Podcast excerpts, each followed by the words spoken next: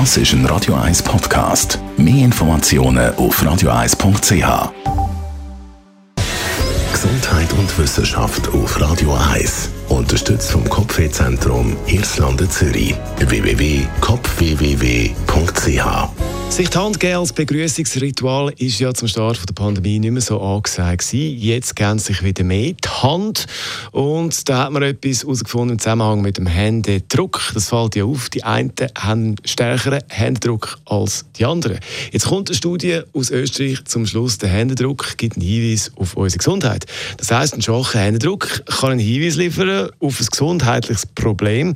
Also die Forschenden von dem Institut für angewandte Systemanalyse schreiben in dieser Studie sogar Leute mit einem leicht schwächeren Händedruck als Durchschnitt, haben ein höheres Sterberisiko. Also sie sterben früher als die anderen.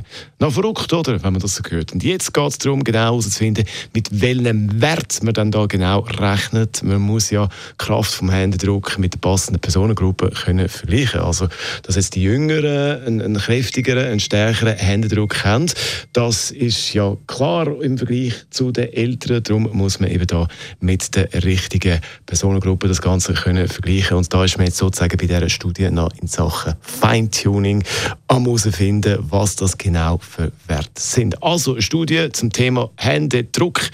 Ich glaube, ich drücke jetzt extra noch ein bisschen mehr zu beim Handshake.